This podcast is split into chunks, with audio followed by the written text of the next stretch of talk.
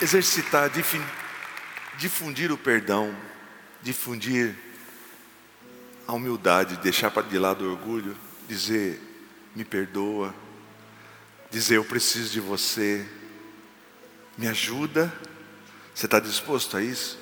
Ah, mas eu sou pai. Querido, você é pai, mas você não é super-homem. Ninguém vai ver fraqueza em você. Vai ver que você é um homem íntegro. E que você é um homem que busca Deus. E que você quer o melhor para sua família. Amém? Quem quer ter uma família abençoada assim? Você começar a exercitar na sua casa. Vamos começar em casa, vamos sentar juntos, vamos conversar, vamos orar juntos. Isso não tem preço, irmãos. Então, difundir esses papéis, cada um tem um posicionamento.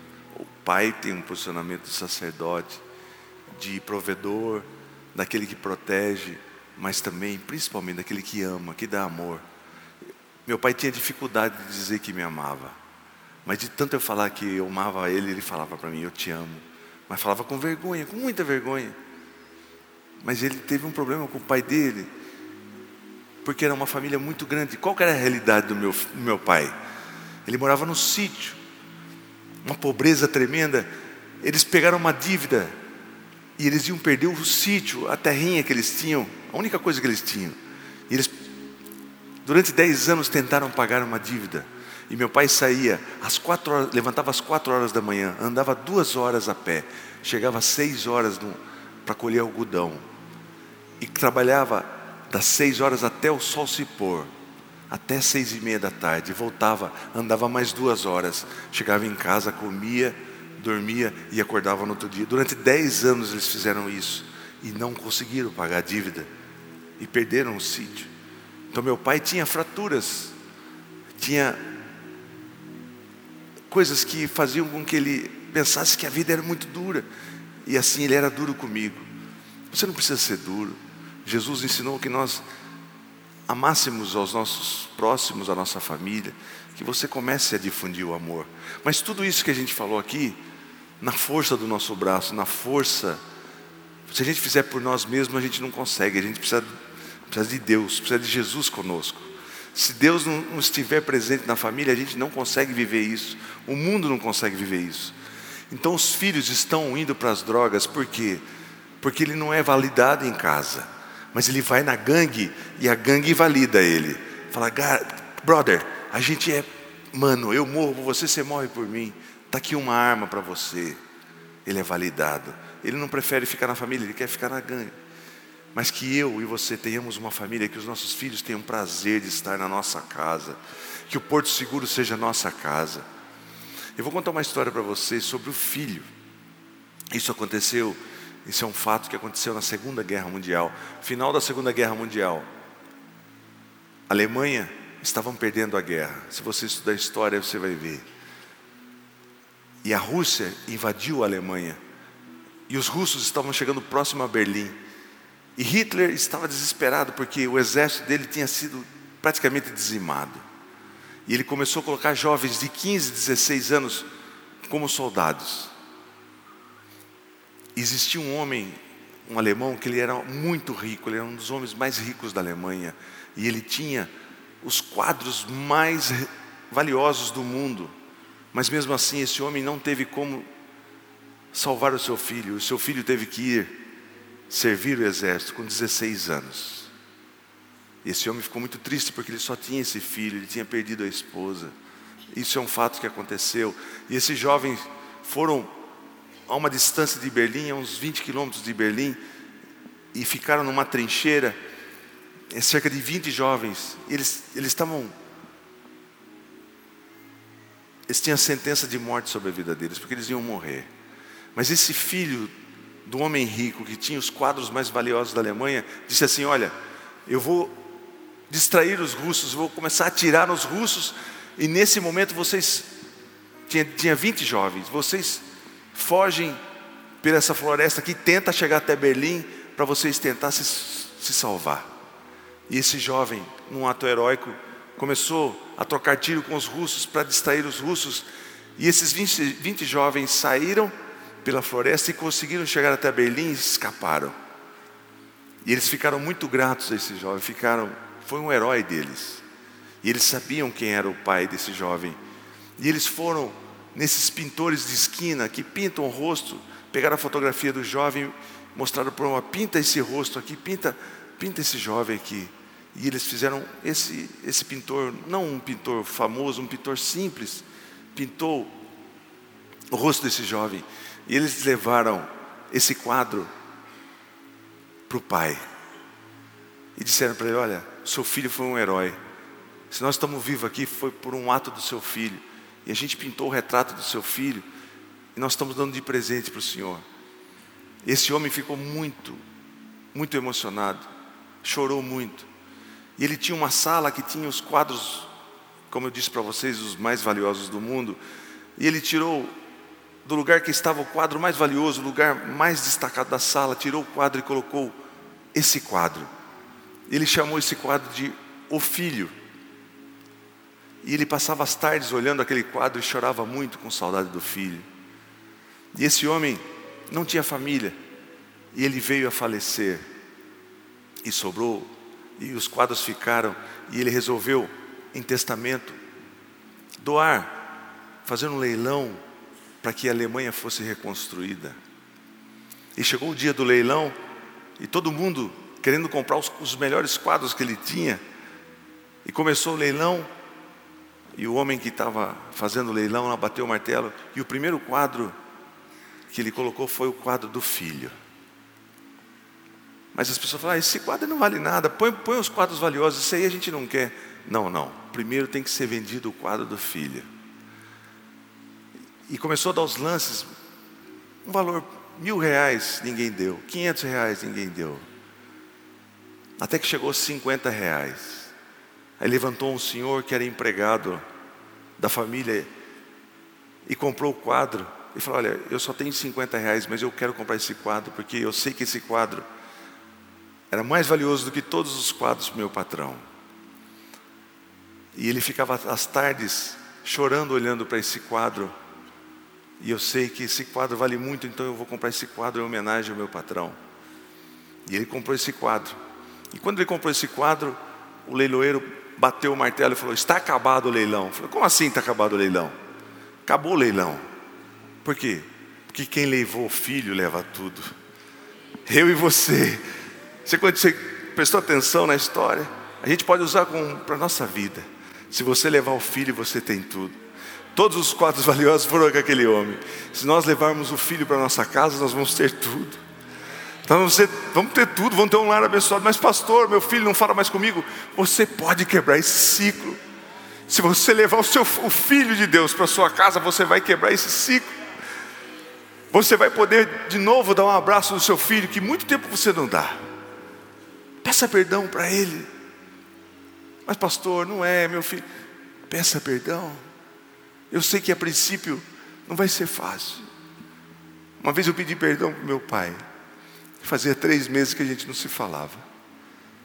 Eu abracei ele, ele não teve nenhum movimento. Ele olhou para o lado. Mas depois daquele dia nós tivemos uma amizade maravilhosa.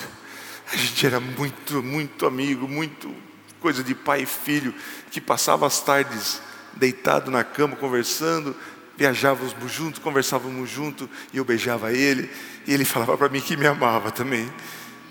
Isso depois de muitos anos, depois de 30 anos, 35 anos. Você está disposto a quebrar esse ciclo? Ou você vai, você vai morrer você vai estar inimigo do seu filho, da sua filha? Você vai estar inimigo da sua esposa?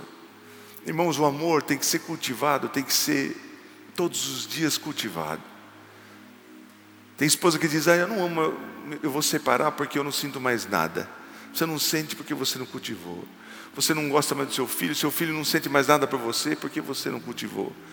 Que nós possamos ter uma família abençoada em casa. Que você chegue do seu serviço e você pense: Eu quero ter uma família como eu tive. Eu quero ter uma amizade com meu filho. Que ele valorize muito mais estar comigo, estar em família, do que estar no videogame ou estar na televisão. A gente perde muito tempo com televisão, irmãos. Eu sou um dos caras que perde muito tempo com televisão. Tira as pilhas do controle. Esconde. Aí você chega para ligar, você, ah, não tem paciência. Aí você se reúne, você conversa com seu filho, conversa com a sua esposa, conversa com a sua filha.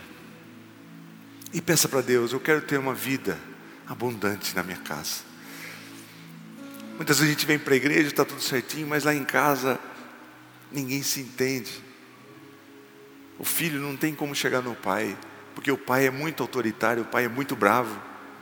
Meu pai, desculpa, eu não falo mais, meu pai foi um homem santo de Deus, me perdoe. Ele, mas eu digo assim, a atitude dele, depois mudou. Eu escutava o sapato do meu pai chegando, eu, me, eu ficava muito, eu começava a tremer de medo, porque ele era muito autoritário comigo. Você pode colocar ordem na sua casa, colocar é, demandas, mas comece a amar mais. Comece a abraçar mais. Um abraço não vai diminuir você. Eu abraço muito minha filha. Por que você não pode fazer uma surpresa? Uma surpresa de amor. Irmãos, a nossa vamos passar por essa vida que é muito rápida. Faz uma surpresa para o seu filho, faz uma surpresa para sua esposa. Eu fui buscar minha filha na escola, fazia tempo que eu não ia, porque a gente tem sempre desculpa, a gente tem sempre historinha, eu não posso. Mas quando a gente quer uma coisa, até amarrado de arame farpado, você faz. Depende de você querer. Quanto vale o amor do seu filho por você, da sua esposa, do seu filho por uma mãe? Eu fui receber minha filha na, na escola e eu fiquei escondido atrás do banco, porque é a Raquel que busca ela. E ela é muito esperta. E hora, ela não me viu, a hora que abriu a porta, ela me viu. Falei, papai, foi tão bom. Falei, filha, mas eu olho no olho dela, validando ela, sem nenhum receio. Que ela sinta amor, o amor que eu tenho por ela. Porque a gente tem que demonstrar o amor. Filha, o que, que você quer fazer hoje? Você quer ir no shopping? Você quer ir na piscina? O que, que você quer fazer? Eu, papai, eu quero ir no shopping. Vamos no shopping, porque você, esse é o seu dia. Esse é um presente para você, porque você é especial para mim. O que, que você quer comer? Por que, que não fazer isso? Por que você não fazer uma surpresa para sua esposa? Escreve alguma coisa. Não precisa ser nada caro. Depois que a gente perde, irmãos, não tem mais volta. Eu conheço filhos que se sentem culpados porque nunca se aproximaram do pai, mas o pai já foi. Aí não dá mais. A mãe já foi. Era inimigo da mãe, nunca se aproximou da mãe. Aí chega na hora do caixão, aquele drama, volta mãe, mãe, sua mãe não está mais aí. Que nós possamos difundir o amor agora, irmãos. Amém? Você comece tudo que a fé é o firme fundamento das coisas que não se vê, mas das coisas que se espera. Pinte na tela do seu coração uma família harmoniosa em volta de uma mesa. Que vocês saem do culto, vocês comem juntos, dão risada, conversam sobre coisas boas, coisas agradáveis. E que nós possamos pedir a Deus uma vida em abundância na nossa casa. Eu creio numa vida abundante na minha casa, eu creio numa família abençoada para mim. Eu creio, pastor, mas é tão difícil. Nada é impossível para Deus. Para Deus nada é impossível. Se a gente pedir com fé e começar a agir, tudo depende de nós, irmãos. O mundo está afastando cada vez mais as pessoas. Cada um tem uma televisão no seu quarto, tem um micro-ondas que cada um pode esquentar comida a hora que quiser. Está nos separando cada vez mais. Mas a família foi algo que foi feito por Deus. E eu quero cada vez mais uma família alegre na minha casa que eu tenha prazer de voltar para minha casa. E quando eu chego em casa, vocês podem ir na minha casa, minha filha vem correndo me abraçar. E ela fala: Deita aqui comigo, papai. Vamos conversar. E a gente conversa. Ela quer que eu brinque com ela, eu tenho que brincar com ela. Pai de menina tem que brincar. Ela me pinta, às vezes, não muito que eu não deixo, mas, mas ela, com a minha mãe, vocês não têm noção o que ela faz, irmãos. Você já imaginaram a pastora Osaide amarrada, amordaçada? Imagine porque ela faz com a minha mãe. Fala o que quer. Daí minha mãe fala: Deixa, meu filho, deixa. E ela está toda amarrada ali. Faz o que quer, porque é um amor. Isso é muito importante, amém? Que nós possamos difundir o amor da nossa casa. Espero que seja bênção na sua vida. Porque às vezes a gente precisa começar a refletir: como é que eu tenho sido? Sabe que a sua vida não tem sido no automático? Eu chego em casa, vou dormir, vou para o trabalho. A vida passa, irmãos. Chega hoje em casa, procura fazer algo diferente. Faz uma comida gostosa para o seu esposo. Por que não trazer flores para sua esposa?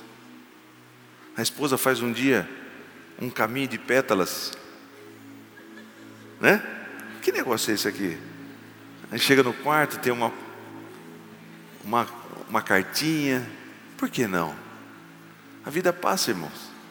Depois que você ficar muito velho, você sabe que pessoa, de, enquanto, depois que a gente não tem mais saúde, que você precisa que as pessoas cuidem de você, você vai ter duas, duas alegrias. A pessoa brinca. Quando estiver na cadeira de roda, você vai ficar alegre quando alguém te leva para o sol e quando alguém te tira do sol. Senão você morre queimado lá. Mas nós precisamos valorizar esse tempo. O momento é agora, irmãos. Tem gente que vive do passado. O passado nunca mais volta. Sabe o que você tem do passado? Do passado só tem lembranças, boas e ruins. O futuro, ele não está aqui, ele não existe. O que existe agora é o presente. Nós precisamos viver o presente. Amém? Que Deus abençoe a sua vida, que Deus abençoe a sua família. Que você comece a mudar a sua forma de entender. Como é que eu tenho sido? Faz uma análise. Será que estou sendo muito duro com a minha família? Depende de você, depende de todos da família para a gente ter uma família harmoniosa. E saiba que isso não tem preço. Muita gente bem sucedida daria tudo para ter uma família, daria tudo para estar numa mesa. É a coisa mais prazerosa que existe, é a família. É um abraço sincero, é um beijo sincero de um filho, com afeto. O afeto é uma coisa muito importante. Não fique frio, não fique uma geladeira. Chegue em casa, come e vai dormir. Amém? Que nós possamos cada vez mais. E eu quero ouvir testemunhos. Fala, pastor, minha família mudou. A gente começou a orar, a buscar a Deus para nós termos uma vida abundante em casa. E houve uma transformação. E eu tenho um prazer de chegar em casa. As pessoas do mundo, a pessoa trabalha, ele vai para o bar, beber, encher a cara de cerveja, porque ele não quer voltar para casa. Ele quer voltar bêbado para casa. Mas você não é assim, você é uma pessoa abençoada. Você vai fazer, vai ter o prazer de sair correndo do serviço voltar para casa, porque lá vai ser o seu porto seguro. Amém? Que Deus abençoe você.